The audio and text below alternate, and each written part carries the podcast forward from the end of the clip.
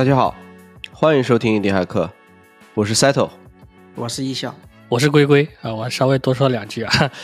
那个因为之前 Discord 里面有朋友反馈说不知道我们的声音嘛，对吧？那大家认一下就好了。我是鼻音比较重的，一笑是那个川普，最标准的就是 Settle 了，对 对。然后我的名字其实叫龟城，就是以前在阿里的花名，反正大家都叫我龟龟嘛，对。好的，也希望大家能记住我们的声音啊。那我们开始今天的节目吧。呃，如何避免做出 no market need，也就是没有人需要的产品啊？我觉得一直是英迪骇客的头等大事。我们之前有介绍过 XO 资本，就是通过收购有现金流的产品来度过项目最前期最危险的时候。那其实对于我们英迪骇客来说，除了使用超能力之外，还有没有别的方式？我觉得这个是我们需要关心的很重要的一件事儿。那我们今天就聊聊从零启动，特别适合印第骇客的这种方式。我们一直觉得啊，就是从社区出发。那我觉得听到这里啊，听友就要问了，就说到底你说的社区是什么？微信群算不算？极客算不算？啊，极因为极客里面也有圈子嘛。我理解哈，这些都是算社区的哈。我认知里的社区，它本质上就是有那么一群人，他们有某一个共同点，或者说有一些共同的爱好，甚至是文化等东西。那他们从而就聚在了一起，比如举个例子哈，那可能大家有些跑友的群，对吧？一起跑步，一起去徒步，一起去滑雪，甚至一起去打个麻将，对吧？这些我觉得都是一群人，他们都形成了一个很小的社区。还有除了很多那些在线平台以外哈，比如大家通过微信，刚才说的，还通过什么极客的圈子，呃，组成的一些社区，还有像什么海外的一些网站，什么 Reddit 呀之类的。那我认为，像一个一个线下的这种小团体，它本质上也是一个社区。啊比如说我们在同一个广场跳广场舞的大妈，对吧？那他们其实也是一个很好的群体了，一个社区，对吧？那又或者说，我们一个小区的业主，他们也是一个社区。我的认知里面就是这样的哈。其实很多，说实话，今天还有不少的产品都是基于同一个小区的业主去构建的。这种产品其实。还出现过很多，就比如他们去做一些外卖呀，这些专门服务自己的整个小区内的这样的一些产品也是有出现过的。对，当然就是基于这种社交平台的社区哈，它的魅力肯定是要更大的，它能够将人群放大嘛，也能够将能力圈扩大嘛，比如它就很容易的去做到什么跨越地域呀、国家呀，或者说是年龄啊这样的东西。对，嗯，这个我们是从人群的角度。来分享，但是我觉得从产品、从商业的角度来讲的话，那其实社区就等于人群，就是等于我这个产品要定位的那个人群是什么？对，就要定义的很清晰。所以说，最终当我去打造了一个产品过后，那我的产品、我的商业，那就是非常聚焦，我就是要服务这样的一群人。所以说，很多产品可能在失败的时候，就是缺乏这样的一个定位，它没有找准自己的人群。所以说，我们说我们从社区出发，本质上就是在。找准这样的一群人，先定位清楚我的产品就是要服务谁。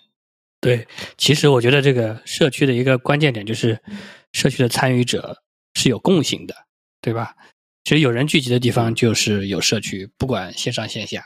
然后呢，越大的社区，参与者的共性可能就越小，或者说越不是那么的聚焦啊。越小的社区，参与者的共性可能就越大。刚刚提到极客圈子嘛，其实极客本身。它就是个大社区，对吧？那它里面什么人都有。那相对来说，可能比如说针对微博，它的这些人的那个共性会不一样。但是呢，到极客的圈子，它就会是一个小一点的社区了。这个社区里的参与者就会有更加显著的共性。比如说车友俱乐部，对吧？苹果产品爱好者，什么键盘党的日常啊，GitHub 程序员，那这些圈子你看名字就知道了，会有什么样的画像的人参与在里面。然后呢，这个社区其实还可以进一步的缩小。比如说你和你的 followers，对吧？它也可以是一个社区。这个社区里的人的共性就是对你的输出感兴趣啊。实际上，社区这个概念其实是从线下扩展到线上的，因为我们知道，像欧美那边其实没有小区这个说法嘛，国内都是小区。那一片居民区，大家都会说，哎，这是我们的社区，对吧？我们有时候看一些社会新闻，里面的人会说，就是谁谁谁，哎，在我们这个社区一直都是很有影响力的，受人尊尊敬的。其实我们自己的小区啊，对吧？国内的小区也好，街道也好，乃至区和城市也都算是社区。这个社区首先是一个地理概念，这个社区里的人的第一个共性就是都居住生活在这个区域，共享同样的基础设施和商业配套。比如你在社区里开个洗车店，啊，只要你服务还可以，基本上大家是不会开车跑去另一个社区洗的，对吧？远嘛。嗯，然后因为集聚效应啊，随着发展，你这个社区可能还会带有宗教啊或者民族之类的共性啊，比如说华人社区，对吧？基督教社区。然后这个社区还包含了社会结构的概念在里面，因为社区会有意见领袖啊，也可能会有比如说什么自治委员会啊，其实像我们的居委会也算嘛。然后社区会有自己的规则，那这些概念其实映射到线上，虽然地理概念被弱化了。但实际上，如果我们把同一片地理区域理解为一种共性，那其实就是一样的，对吧？比如说我线上有一个什么什么老乡会，那其实它也是地理概念组成的共性。然后呢，社会结构其实也一样会有体现。那拿论坛来说，比如说版主、管理员啊，然后可能一些活跃的用户，还有包括那些不说话的潜水人的人，其实他们都是不同的角色，然后有着不一样的功能和地位。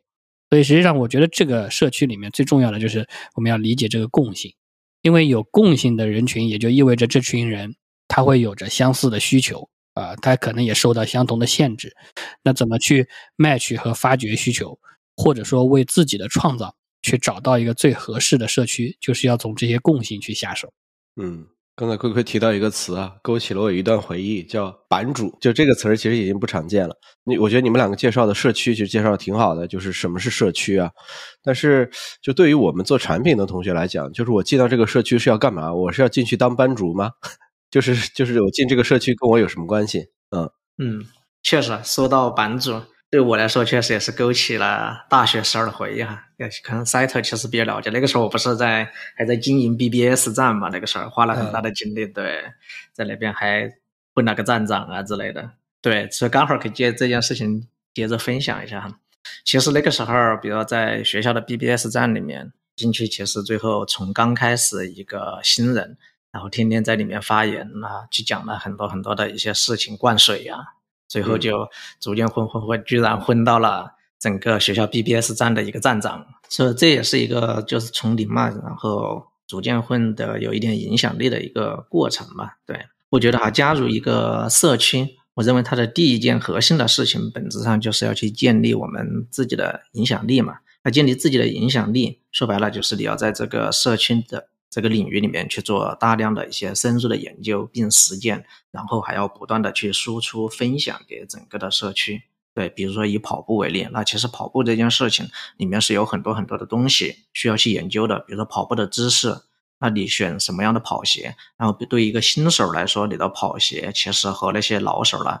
跑能够坚持跑几十公里的人，他是要求也是不一样的。那在装备的层面，那跑步还有很多的附加的装备等等等等，还有入门新手是怎么入门？因为前几天我说我在运动在跑步嘛，然后我的之前在阿里的老板就给我的微信发来的消消息，告诉我说，哎。你现在刚开始跑步，你要注意一些什么什么东西？因为因为他们跑的比较多，所以说我就发现这里面的门道其实挺多的。对，刚好只是拿跑步举个例子哈。那其实我自己曾经也写过很多的一些技术文章，然后在那样的一些技术的圈子里面，其实也积累了非常不错的一些影响力。后来，然后我就没有持续坚持下去做这件事儿嘛，然后逐渐慢慢慢慢的就在这个圈子里面淡化了。对，所以说你在一个社区里面哈，去构建这样的持续的影响力，我觉得最关键的事情可能就是坚持了。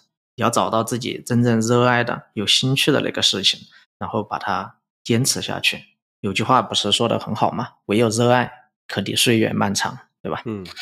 那另外，那就是关于你在一个社区里面去做了很多很多的研究过后，你不是就是要去输出、去分享嘛？所以说，对于很多人，特别是新人来说，一定会有一个心理障碍。就是害怕嘛，担忧嘛，那我自己的分享究竟有没有人去看嘛，对吧？或者说别人喜不喜欢我的分享，喜不喜欢我的内容？那甚至你可能会遇到很多人要反驳你，要挑战你啊，这些事儿哈，这些情况，我觉得他可能都会出现，那也许是必然会遇到的。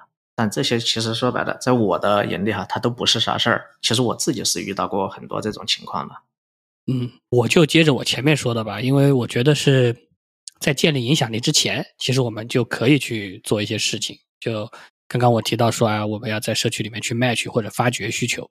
这个事情不是一定要在建立影响力之后才能做的，对吧？你进入这个社区之后，你其实就可以开始做这个事儿。有很多副业或者创业 case 的这种需求，发现其实都来自于社区啊。比如我之前看到的一个做 Shopify app 的哥们儿啊，他是在一个电商的这个 Facebook 的群组里面蹲着。啊，他自己也没有开店，但是他这么在这么一个群组里面，然后发现大家都想要一个能够创建套餐商品。对，你们会觉得，哎，Shopify 这样的一个电商平台连这个功能都没有吗？对，实际上很多海外这种平台会把这类东西放给生态去做，他可能自己有，但是不太好用。啊，然后呢，他就发现了这个需求，他就靠这个需求做到了三万五千刀的 MR，那非常棒了。那实际上还不止发掘需求。其实验证需求也是在社区里发生的。你作为一个产品经理嘛，不就是去搞需求的嘛？啊，然后这个作者其实是画了几个原型图，就在社区里面各种找人问啊。你看我这个你觉得行不行？对吧？你是不是想用啊？觉得是不是符合你的这个想象中的这个功能逻辑？这个是一方面的。然后呢，如果啊像刚刚一下讲的，你要去建立自己的影响力，让这个影响力能建立起来的话，你还有可能来到一个新的阶段，就是创造需求，而不光光是发掘需求。因为作为意见领袖。你可以为这群具有共性的人啊，去创造一个新需求，然后呢，去宣传、宣扬你的想法，教育他们，培养自己的一个用户群体。不过，选择投身进什么社区，其实也是有说法的啊。一个是首先你自己得感兴趣，对吧？你才会去关注社区里发生的事情，不然别说挖掘需求了，很可能过了俩礼拜，你自己都不会去看这个群组里面的消息一眼啊。然后另外一个就是要找付费能力、付费意愿高的人群组成的社区，毕竟。我们这个主题对吧？不是说我进去社区里面玩的，是我们奔着赚钱去的。那结果说你进了一个，哎，怎么用十块钱过一礼拜的百度贴吧啊？可能你确实很感兴趣，但是也不太可能在这里面赚到钱，对吧？是的，十块钱过一礼拜，人家能掏出来一块钱给你吗？这这这事儿确实太难了。我们现在是知道了，说我进到这个社区里边，我要干嘛？就是可能我要参与嘛，对吧？那对于很多人来讲，尤其是我们印尼骇客，很多人都是社恐，那大家就觉得说，哎，我是不是猫在里边就可以了？就我看他们要什么，就大家不是都在互相讨论了吗？我就看他们要什么，我来给他们做，这样行不行？嗯，我觉得，我觉得这种就和你没有加入一个社区其实差不多的哈，就是我就猫在里面，然后啥都不做，我就只观察。但是我觉得这种其实是达不到你做社区的一个目的的。反正我的认知里面就是，我们谈了第一件核心的事情嘛。刚才我分享的第一件核心的，就是要建立自己的影响力，对，然后你才能和别人建立更好的连接、更好的交流。那我觉得这里面其实。还有第二个核心的事情一定要弄明白，就是我进这个社区里面，我肯定是要弄懂这一群人他们的一个行事逻辑和流程嘛。如果你只是猫在里面，也没有任何的交互和交流，你怎么搞得懂这个社区的这些人他们是怎么在玩的，是怎么玩转这件事呢？我觉得这是一件几乎我觉得不太可能的事情。所以说，我们要想搞懂一个社区或者说一个领域他们的工作方式和运转逻辑，哈。那这个其实我们在很多之前的节目里面不是也都提到过嘛，对吧？就是我自己亲自要下场啊，到这个领域里面去亲自去实践，然后我们要参与到这个社区里面的一些工作的那内容里面去，然后要去熟悉这个领域的这些玩法，然后从而我们肯定才能发掘很多的需求啊、痛点。对，所以说还是句话，如果你只是一个旁观者，你自己不亲自下场去亲自去实践，我觉得这个是根本就不可能做到的事情。对，嗯，因为我们在讲亲自实践这件事儿嘛，那比如说我们程序员哈这个群体，其实我们最喜欢做的东西，那还是开发者工具嘛，太多太多了，对吧？比如我们写个技术库，写个框架，那为什么我们最喜欢写这种东西？那不就是因为我们自己身处在这个领域里面，然后我们自己。每天都在这个领域里面动手，在实践，然后再和不同的人去交流、去争论。哎，你的那个东西好不好？你那个代码写的好不好？对吧？每天都在发生很多很多的这样的交互和交流。然后我们对这个领域的需求啊、痛点，其实就已经是最了解的那一帮人了。那我们自然而然的就很容易的找到想要创造的东西。说这些都说明你在这个领域里面，如果只是猫在里面，只是作为一个旁观者。那肯定是远远远远不够的，对。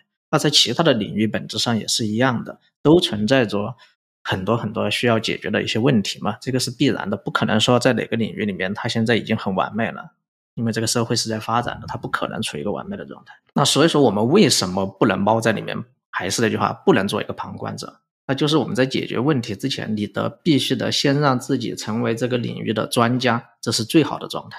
成为专家，旁观者永远不可能成为专家，对吧？呃，对，是的，社恐嘛，都喜欢只看不说话嘛。但这个对于发掘需求，或者说一小讲的成为专家来说，肯定是不可行的。那发掘需求，其实顾名思义嘛，它其实是发现和挖掘，对吧？虽然看别人聊可能可以发现需求，但也就到此为止了。那这个需求是不是个伪需求，或者说这个需求其实有跟他们讨论的那种解决方案之外，有更好的方式去实现？又或者这个需求可能背后有更深层次的需求，对吧？可以和别的需求合并，也有可能我同样的需求啊，曾经有过不那么成功的解决方案，被社区放弃了。这些信息都是可以极大的提高你的效率，避免你去走弯路的。但是呢，这些实际上都需要你参与到社区里面去沟通、去讨论、去输出，然后得到反馈，才能找到答案。而这些过程其实恰恰就是你成为这个问题的专家的过程。那这还只是开始，因为你做的过程中，你还可以把你的中间产物拿给社区看，对吧？拿着你的，比如说刚刚讲那个哥们儿，他拿着他的原型就去找社区里面的人反馈了，啊，然后就可以快速去做调整。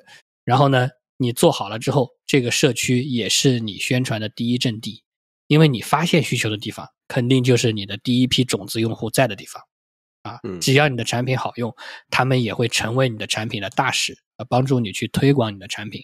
然后呢，你就可以有了这批用户，你就可以持续的从社区去获得反馈和灵感。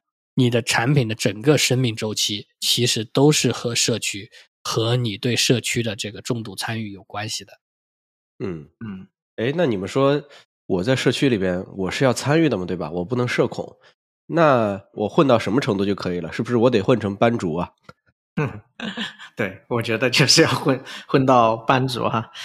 哎，其实这儿刚好插一先插一个故事哈。讲社区里面其实也有一本书嘛，就是那个极简创业嘛，对吧？嗯，小而美在微信上读书那本书叫小而美嘛。他其实在讲社区的时候，不也讲到了一个叫索尔的人嘛？然后他就是一个健身要去给自己减肥的。这样的一个人，然后他就是在在 Reddit 里面的健身的板块里面去分享自己整个减肥啊、减重这样的一个过程，里面可能涉及到很多的呃营养啊，还有一些如何运动这样的一些知识在里面。对他就是每天每天这样去分享，就像你说的，他最后怎么就混，他就混到了头部，最后他也就成为了 Reddit 那个那个板块的就是班主了，就就做到了班主。对，嗯，所以说这就是一个。刚才赛德说的做到班主的故事，对，那其实我觉得哈，那最好的状态呢，就是你能做到班主，成为权威，成为这个领域的专家。这个其实，我自己觉得还是非常不容易的一件事儿啊。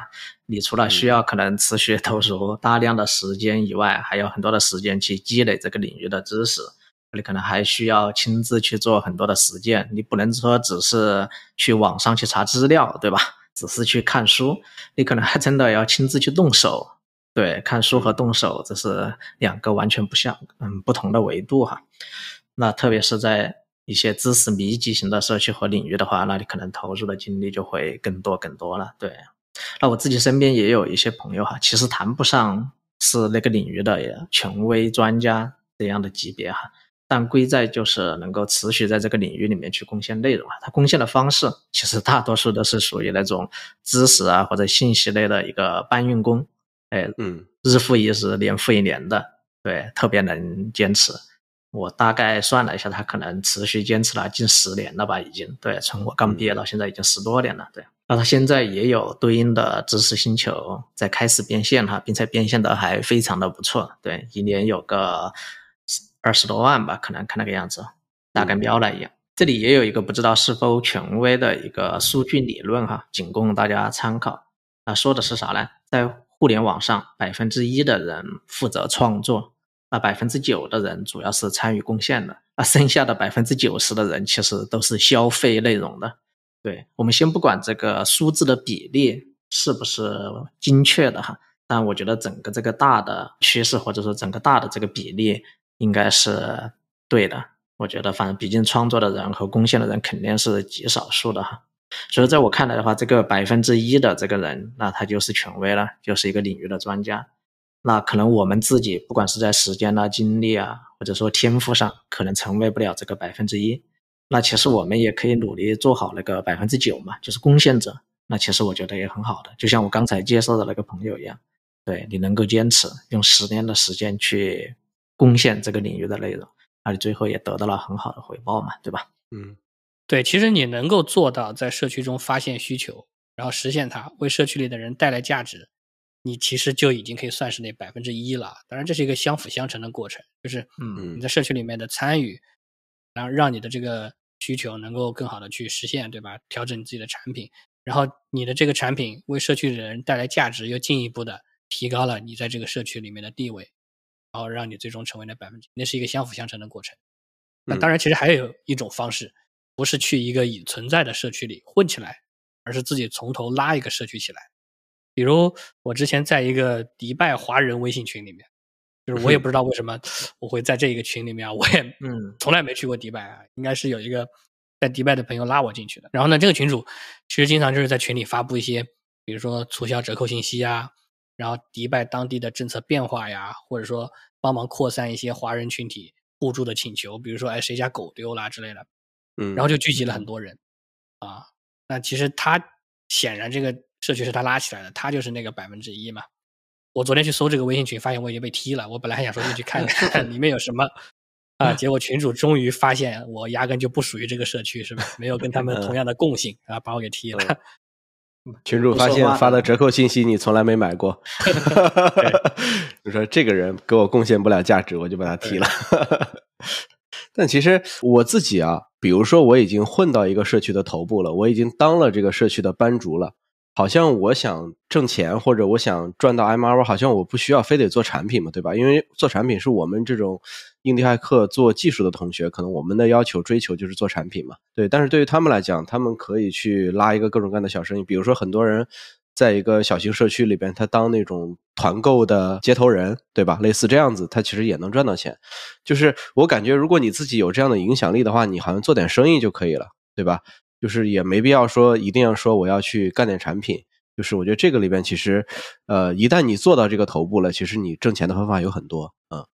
对，实际上本质是一样的，就是你不管是做产品也好，还是做生意也好，就是它就是去满足社区群体的共性需求，或者说你丢了一个他们可能感兴趣的需求给他们。那嗯像我刚提到那个迪拜华人群，对吧？群主在群里带点货，嗯，对，比如说卖一些华人喜欢的东西啊，嗯他说哎，我这里有一批粽子，对吧？可能大家都会去买，然后做点有偿的广告啊啊，然后因为像迪拜那种地方，你出去的很多人要么做生意，要么外派在那边公司，对吧？那帮嗯群友去对接一些商务的合作，赚点介绍费之类的，其实都是很自然的事情。嗯嗯然后还有一些别的例子，比如说，哎，我想起来之前那个疫情期间，不是有很多人组飞盘局嘛，对吧？嗯嗯嗯那群友交钱，他组织其实是赚点运营的费用。那这批人，呃，以前是在封闭场所蹦迪的，然后呢，疫情期间没办法在封闭场所蹦迪，对吧？又有社交娱乐需求怎么办？啊，那就到开放场所去玩飞盘。那今天又能嗯蹦迪了，这类非盘局大家就发现都没了。嗯，但是呢，这个群主自然就会去组别的局，因为他背后的需需求就是社交娱乐的需求嘛嗯。然后，呃，我们之前在小红书上分享过一个 case 叫 Man of Many，他也算是嗯从零开始构建了一个自己的社区，然后在这个社区里面赚钱。就是有个朋友在下面评论啊，说 Man of Many 就是澳洲虎扑。啊，澳洲虎虽然 Man of Many 不是个论坛啊，但它受众确实差不多是那么个意思。简单来说，就是澳洲男人喜欢什么东西，他们就分享什么东西。然后几年下来，就做成了澳洲最大的一个嗯在线的男士生活方式的社区。它有一整个这个社区的矩阵啊，Instagram 啊、Pinterest 啊、Twitter 上面全都是有他们的账号。嗯包括抖音啊，也就是 TikTok。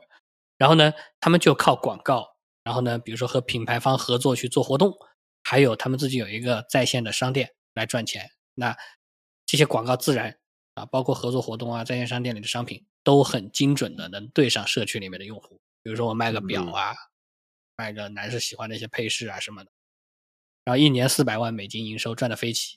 那下面还有嗯那个朋友评论的说他们是卖那个什么来着的，我忘了，好像是包的，男士包的，嗯说你在这个 Man of Many 上去做一期广告，一万美金起。嗯，那而且夸张，对，呃，这个 Man of Many 最初的时候其实就是两个人的副业，那就是两个人把这个这个社区构建起来的。然后呢，当然现在他们已经发展成一个公司了，毕竟一年都四百万美金营收了。但想想看啊，Justin 一个人一年就四百万美金啊。对，嗯，没错。如果说我们自己有一个这样的社区，然后有大量忠实的受众，其实想赚钱，我觉得是很容易的，就并不一定说一定要做产品。但我觉得对于我们印地骇客来讲的话，如果你去做一个线下公司，又涉及到运营啊什么乱七八糟的，就这块的话，我估计你也不会太喜欢。然后尤其是加上一些雇人管理啊这些事情，我觉得就就会比较烦啊。但是如果说相对于我们去做产品的话，呃，感觉对于自己来说啊，相对而言轻松一些。那这里面就会有一个问题啊，就是我到底选什么事儿？我觉得这个里边其实还挺艺术的，就是一个社区里边可能问题有很多，之前可能有人解决过，有人没解决过，有人成功过，已经解已经帮他们解决了一块了，有人可能没成功啊，就有些需求可能他要要不然他没做对，要不然那个需求是个伪需求。我觉得这里到底选择做哪一块儿，我觉得是一个比较大的一个问题。我不知道你们有什么想法，就关于这个啊做哪块儿的问题。这确实是个问题哈，我觉得就是究究竟做一点啥。能够赚钱，这可能是所有的人都想知道的吧？啊，包括我自己在内，我也希望有一个人可以告诉我做具体做一点什么东西，能够比较容易的赚到钱哈。那自从我开始做《印地骇客》这个节目过后哈，我身边就开始有人找我交流，哎，我们可以做点什么小生意了？反正大概就是这样的。对，嗯，其实做产品的话，那我认为哈，最好的还是从自己出发嘛，从自己身上去找到问题和需求。对，先帮自己解决问题，啊大概率也可以帮别人解决同样的问题。因为我们今天聊的社区嘛，那你自己的问题，并且是符合这个社区的这样的一些问题，那你确实有更大的概率，也是这个社区其他人会有的相同的问题。对，那像我们之前分享过的一些 side project，比如说像什么 Tailwind 的 CSS、Logseq 呀，他们从开始哈，其实都是从自己的需求在开始在出发的。那慢慢的，最后就发展成了商业项目。那回到我们自己身上的话，那在做《印地骇客》这档节目之前哈，我自己其实播客听的听的是非常少的。那做了这件事情过后，才发现这里面的水其实还不浅。比如说从选题、从录制、剪辑到后期的整个发布、推广、收听，那整个全流程，我感觉每一个点。今天都存在一些效率上的一些问题，那我相信这些问题今天在播客的圈子里面，从选题开始录制剪辑，那可能对 podcaster 就是播客的制作者来说，这些问题他们也有相同的感受。那在收听、推广、发布，是吧？怎么这些我相信都是一样的，对，嗯，那问题其实有很多，可以做的事情也不少。那具体我们选择做什么，确实这里面我觉得是一个还挺悬的一个事情啊。嗯，我自己始终在这个里面还是有一个认知：如果你做的产品是面向一个普通消费者的话，那其实我觉得他更喜欢那种增加自己的知识、提升自己的能力这一类的产品，而不是单纯给他一个效率工具。怎么说呢？以我现在的观察的话，就是比如说像特别是在国内的用户哈。那比如你看，为什么那些卖课程的，比如说卖绘画课程的，还有卖什么英语课程的，当然也有卖技术教程的或者一些营销课程的。那这些卖课程的人真的是赚得起飞啊！那课程的 各种营收数字特别特别的好。但是你看这些用户，你让他们要去给一个软件付点费，挺难的。反正至少都感觉没有那些课程赚得好。说实话。那我觉得这个点其实和企业的客户是一样的哈。那企业的客户也是，他始终是更喜欢能够帮我增加收入的产品，而不是说帮我降低成本的产品。对，虽然说今天大很多很多的产品在服务企业还是以降本为主的，也有不少，特别是偏技术型的产品。对，当然哈，我这个认知它也不一定完全准确哈，也许在某一天就被刷新了，对吧？仅供大家去交流和参考吧。嗯。对，其实这个问题啊，我觉得有点太大了啊！到底做什么赚钱？这个问题要是能讲清楚，那这个确实也可以去卖课了。我尝试着往小了点来回答一下，发现需求从自身出发，确实是一个很有效的方式。那举个我们自己的例子，因为印地骇客的小红书主要是我在运营嘛，我们主要是文字内容，但小红书因为首屏是图或者视频，然后下面的正文部分呢，排版能力又很弱。所以我们会把文字内容做成图发出来，而让它出现在首屏。那做图肯定没有打字快，所以我们就搞了个小工具，对吧？从 Markdown 直接出图，然后样式还可以自己设计，这是我们自己的需求。然后运营了这三个月，就有好多人来问过我啊，私信问过我说：“哎，你们这个文字图是怎么出的啊？有没有工具？什么工具推荐一下？因为我们这个样式是有的嘛，有样式，所以比一般的 Word 截图要好看。”嗯啊，大家大家都会想要用一下，这就是变成了说我们自己的需求，同时也是社区的需求。那这需求其实自己一个人做就绰绰有余了，对吧？你做一个小的工具，然后挂上广告宣传一下，没什么维护成本，也能带来一些 MR 啊，但估计不会多啊。我觉得这个需求不是一个大需求。嗯，那然后因为我们自己在做 Podwise 嘛，所以这个小工具我们现在也还没有去做产品化。那感兴趣的朋友可以考虑一下把这事儿给做了，但是。需求验证之类的事儿，你还是得自己要做一做。回头做完了不赚钱，不怪我。对，但这个就是算是从自身的这个过程中发现的一个需求啊，然后确实也跟社区里面部分人的需求匹配上了。然后呢，刚刚也提到说，哎，开公司雇人什么的，其实我们在之前的节目里面也聊到过一些啊。那如果让我选，我现在应该是会选不雇的。其实也不是说怕管理什么的麻烦，主主要是我不想负这个责。嗯啊，对，就是。也许你面对的需求和市场足以支撑你成立一个公司并雇一些人，甚至你还能融一些资来发展你的事业，赚到更多的钱。但赚到更多的钱也意味着你要向更多的人负责。之前不是提过那个什么什么财富公式嘛，对吧？你需要向你的员工、你的投资人负责，责任越大，你就越不快乐，是吧？所以如果要雇人，我会倾向于尝试两种方式：一种呢是找有限的少数人合伙。因为合伙人嘛，其实大家都是为自己负责的，对吧？嗯，不存在于说，呃，我要为你负责，我要给你发工资，其实不是这么回事儿然后呢，或者雇佣合同工啊，随时可以终止啊，这就是 Gumroad 的方式。嗯，然后呢，如果需要钱，我则会倾向于出售股权，而不是去融资，因为出售股权这个就是一竿子生意嘛，反正我就这些股权就卖给你多少钱，这些钱我自己就拿了啊。但是融资就不是了，融资是你进来跟我一起。去做这个公司，你还给了我钱，我就要为你负责。嗯嗯嗯，这个就是霸道总裁的感觉，对吧？你如果你要到我这里来，我就把我股份卖给你，对吧？你你要给我掏钱，我自己也不需要，对吧？我公司本身就是赚钱的，是吗？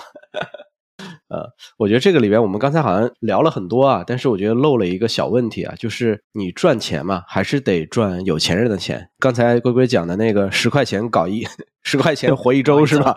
对对吧？十块钱活一周，这个确实你从人家身上也赚不了什么钱。我觉得你如果真的从人家身上把钱赚了，你是不是觉得自己挺亏心的？对吧？人家只有十块钱，你还赚人家的，对吧？那我觉得这个里边。呃，就是赚有钱人的钱这件事儿，我觉得还是得去细细想一下。你虽然得去找这个有钱人的圈子吧，但那个圈子要就是他又得比较艺术一点，就是他得不大不小。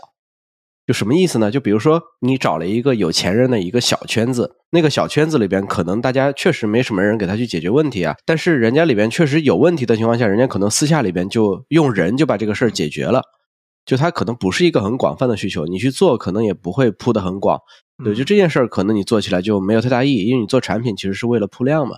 但是如果你选的是一个大圈子，那我感觉好像又轮不到我们印第海客，就是它竞争会很激烈。比如说有钱人的圈子里边，奢侈品二手。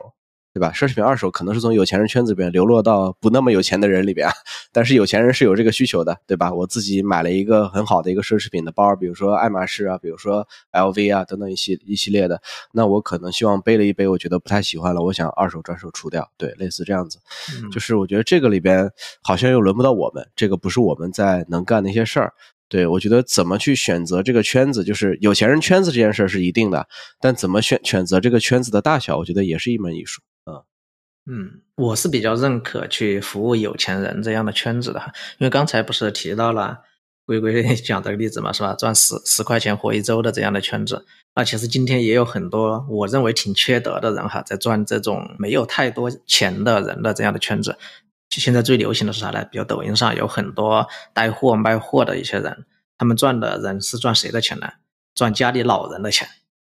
就是很多老人刷抖音，然后就看别人推销了一些东西，保健品啊，不管啥等等等等东西，就反正还挺多的。然后最近其实有挺多的平台上已经有很多人在开始讲这件事儿，就是让大家注意自己家里的老人嘛，不，特别是抖音上有很多很多这种，当然他那个卖的东西也不是说是有害的，但就是没啥用的，对，嗯很多很多这种东西，对，就把家里老人的钱给骗走了，对。那我们回到正题上哈，就是我自己还是要认可我们要去服务有钱人的圈子，特别是当我们作为开发者要去做产品的时候，那就像现在其实有很多产品哈。它会优先考虑我们去服务企业客户是一样的，那其实就是因为如果我们做个 to B 哈，那你就会知道，因为企业客户的他整个的付费能力肯定比个人消费者其实是要高很多很多的，这个是无可厚非的，对。但是反过来，其实我们自己要非常非常的清楚，那企业客户的要求也比个人要高很多很多，并且是一个非常严肃的场景。那其实你服务有钱人的圈子和服务企业客户，其实它的逻大体逻辑是一样的。那你都是要清楚，你要把自己的整个产品的标准呢提升到一个更高的一个高度上去。对，比如我们自己都很明白哈，那，像开发者、程序员这个圈子，它其实本身是有付费能力的。这个圈子我觉得整体来说它不是一个缺钱的圈子，但是他们的钱真的是很难赚。那在以前的话，我会觉得是因为程序员相对来说感觉看上去比较节省，他们好像只赚钱不花钱。对吧？然后现在我认为可能不是这样的，因为以我的观察的话，其实有很多很多的程序员，他们最喜欢买很多很多的电子产品，可能每一代苹果一出来，他们可能是第一帮买的人，等等的，就是这样的。还买很多的游戏卡呀，买键盘啊、玩具啊等等东西，他们完全不会手软的。所以说，我觉得这帮人并不是不舍得花钱，他们其实挺舍得花钱的，只是要花在自己感兴趣的东西上面对。那所以。那程序员他们不愿意为软件付费，那这背后的逻辑在哪儿？我觉得只是因为他们对软件收费的要求就变得更高了嘛。如果你提供的软件不能够击中他们真正的痛点，他们就会宁愿自己去写一个更简陋的，或者用一个开源的，怎么样就反正自己玩一下就得了。因为你还没有到我想付费的那个那个水平上去。对，那如果有可能的话，我还是认为最好的话。你在选择产品的时候，选择圈子的时候，还是为那种创作型或者说叫创造型的角色或者组织去提供产产品服务。那他们，因为他们毕竟是用你的产品或者服务去赚钱的嘛，嗯，那他们其实相对来说会有更有付费的能力和意愿的。对，如果回到普通的消费者，还是我刚才普通的消费者，其实确实那个意愿没那么强烈，去为一个效率上的一个简单的工具去付费。就这件事情相对来说会难很多的。对，我就是那个在键盘上花了很多钱的程序员啊。然后呢，我之前看过一个故事啊，感觉就是契合你说的这个有钱人的圈子，然后呢需求场景不大不小的一个情况。嗯，那哥们儿是一个韩裔的美国人，他是做 Airbnb 的长短租套利的，这个我们之前也介绍过。刚开始的时候，他和别的干这行的朋友大同小异，虽然他开始的比较早，就反正就租公寓，对吧？然后装修装饰，然后挂 Airbnb。哎，因为一些 Airbnb 以及当地社区或者说物业的政策而烦恼。就比如说，他之前在有一个城市，因为那个城市后来规定说一个人只能挂一套房子在 Airbnb 上，所以他就撤出了那个城市。啊，这也挺麻烦的。直到他开始接触有钱人的圈子，就是这些自己就拥有多套豪华住宅的有钱人，他出来玩儿啊，他也想住好房子，对吧？嗯。然后呢，自己的多套豪宅自己也住不过来，这个供需关系。啊，圈子里面自己就给自己匹配掉了，然后呢，就差这位韩裔小哥中间操作一把，所以呢，他就从一般公寓的这种长短租套利转过来，帮这些富豪托管他们的物业，啊，这就给他带来了很多好处。一个是，他可以避开很多对 Airbnb 的限制性政策，啊，比如说刚刚提到的这个城市里面一个用户只允许挂一套房子，对吧？那你做普通的那种公寓，这事可能就没法做了。但是豪宅没关系啊，因为豪宅一套的利润可能就抵得过普通公寓十套，你还是可以在这做。然后呢，之前也提到，比如说有些公寓楼它可以投票，不允许里面的单元做 Airbnb，那它这个就没有这个问题，因为这些豪宅基本都是独立物业，是不会有这种限制的。甚至于它完全可以自己在私域里面就匹配掉了，啊，不用管平台以及地方政策，这是一点，就它的生意上就受到限制就变少了。然后呢，他也借此认识了很多有钱人，从他们身上学到了很多做生意的技巧啊。有些人甚至成为了他的导师。然后最重要的，这个目标的群体就比较好赚钱，对吧？他 在这个目标群体上赚到了非常多的钱，他现在自己也是一个有钱人了，是一个千万富翁了。嗯，确实啊，就是与有钱人为伍，你你也能 成为有钱人。我觉得我们现在解决了几个问题啊，就一个是说，就是一个不大不小的一个圈子的问题，然后再一个是我自己要混成社区的一个头部嘛，就是我应该混成一个有钱人头部社区的一个班主，对吧？然后我来解决这个社区里面一个不大不小的问题。那这里边其实接下来就就又产生了一个问题啊，就是对于像我们印第骇客来讲，如果这个问题它是一个固定的事儿。对吧？然后我们就是按照这个图，然后就要盖这个房子，就一比一复刻这种事儿是我觉得是我们最擅长的。但所有的问题啊，它都是流动的，就是这里边会产生一个持续对焦的问题，对吧？就是我们固定打靶是很优异的，比如说现在就一个靶定在那儿，十环十环，我们打的特别准。但是如果一旦这个靶是一个鸟去移动下来的话，你成绩就下降了。那这里边的问题就是我们怎么样能够持续的对焦，说持续的去解决这个问题。而不是说我解决了一把，然后我可能就跟这个事儿就脱胶了啊。嗯，其实我觉得移动靶哈，这个东西肯定是普遍存在的，不太可能说你都是在打一个固定靶嘛。那其实，在互联网，我觉得真的教会了我们一个很重要的东西啊。那其中最有价值的，我觉得就是快速迭代。那就是那打移动靶，我觉得它的资深秘诀哈，就是一个快字了，估估计。对，不是有句话就叫“天下武功，唯快不破”嘛？那你看一下，你说你推出来一个产品，那你只能说放到社区里面让用户去验证，然后你再跟着用户去快速迭代。不管你这个把怎么在移动，那我可能都很容易的去跟上这个节奏，去匹配上我这个社区用户的这样的一个需求嘛，对吧？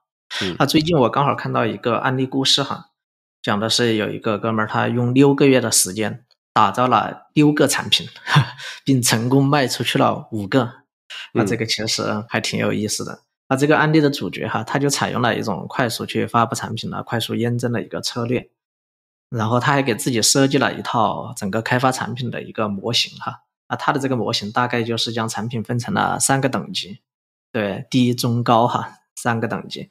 那那种低层级的产品的话，他给自己的规定是用一天到一周就把它搞定。但这种确实就是特别特别简单，随便做一个什么表格，做一个什么页面，好像就可以展示了就可以了。对，可能就是信息服务为主的那种。那一些中层的可能就用一到一到两周，那这种可能要带一个小功能、小 feature 之类的。对，然后他认为是一些高层级的话，那最长也就只用一个月。对。他给自己规定的几乎没有超过一个月的产品，如果那个产品需要复杂到超过一个月，他就不去干了。对，所以他就是感觉就是一个做产品的一个工厂，批量生产。对，那其实我举这个例子哈，并不是说我们所有的人去做产品的那个快速迭代的时候是要遵循他的这样的一个模型和策略，就说什么一周啊、两周、一个月，对，而是说。我们需要去弄懂、弄明白这种快速迭代、快速验证的这样的一个思想、这样的一个思路，去打造我们的产品，然后去快速的去和社区的用户去 match 这样的一个需求这件事儿。对，那其实打移动靶嘛，这件事儿，其实所以说我们还是要自己去找到自己的一个节奏、自己的一个策略嘛，就是去寻找到自己打移动靶的那个最佳的姿势。我觉得这个这个问题啊，答案还是回到我们今天的主题，就是回到社区。通过和社区交流来校准你的目标。我前面说你的产品的整个生命周期都和社区和你对社区的参与有关系。然后一下提到快速迭代、快速验证，其实每个迭代我理解都是始于社区、忠于社区，然后又从社区循环。你从社区得到需求和灵感，又从社区得到反馈和评价，你就能一步一步、一个迭代一个迭代走下去。这个过程可能是这样的：就是最早的时候，你从社区的日常沟通中发现可能的需求，然后。在社区中公开或者说寻找一些目标人群，一对一的讨论这个需求，然后设计原型，并在社区中取得反馈，收集用户意愿。这个过程其实它的靶就是一直在移动的，因为你一直在校准嘛。嗯，然后你得到了你的第一版设计，产出了 MVP，你就可以邀请这个社区的用户来内测了。这个也是在瞄移动靶，然后你这个内测获得一些反馈，来开启新的迭代，调整或者修改功能啊，然后进行优化。接着呢，你可能扩大用户群啊，也可以考虑开放注册啊，进一步获得更多的反馈啊。当然，这些反馈也不一定说我一定要就是去跟人聊，对吧？嗯，也可以是一些客观的监控数据，然后去开启新的迭代，然后就一直 loop。其实，在这个过程中，你都持续持续的是在瞄移动吧。嗯，然后更棒的是啊，这种持续和社区进行的互动，其实也是同步在建立一个以你个人为中心的新社区啊，也就是我们之前说的 building public 的过程。这个持续成长的新社区会成为你以后每一次尝试的摇篮，因为你一次的尝试不一定会成功，但是你和这个社区里面你做产品的过程中和所有人建立起来的联系，成长出来的以你为中心的这个新社区，就是你最好的孵化地。嗯，是的，到这里我也是希望说大家都能深入你的社区，自己去贡献内容，成为台柱，嗯，然后去解决社区的问题，然后再去 build 产品，最终持续获利。啊，我这里想说的是什么呢？就是慢其实就是快，就是你慢了，你才结实跟稳固；你快了是很容易翻的。嗯，我觉得这个其实大家都可以去深入去体会一下。好的，那本期节目就到这里吧，感谢大家收听，嗯，大家再见。大家再见。好，拜拜。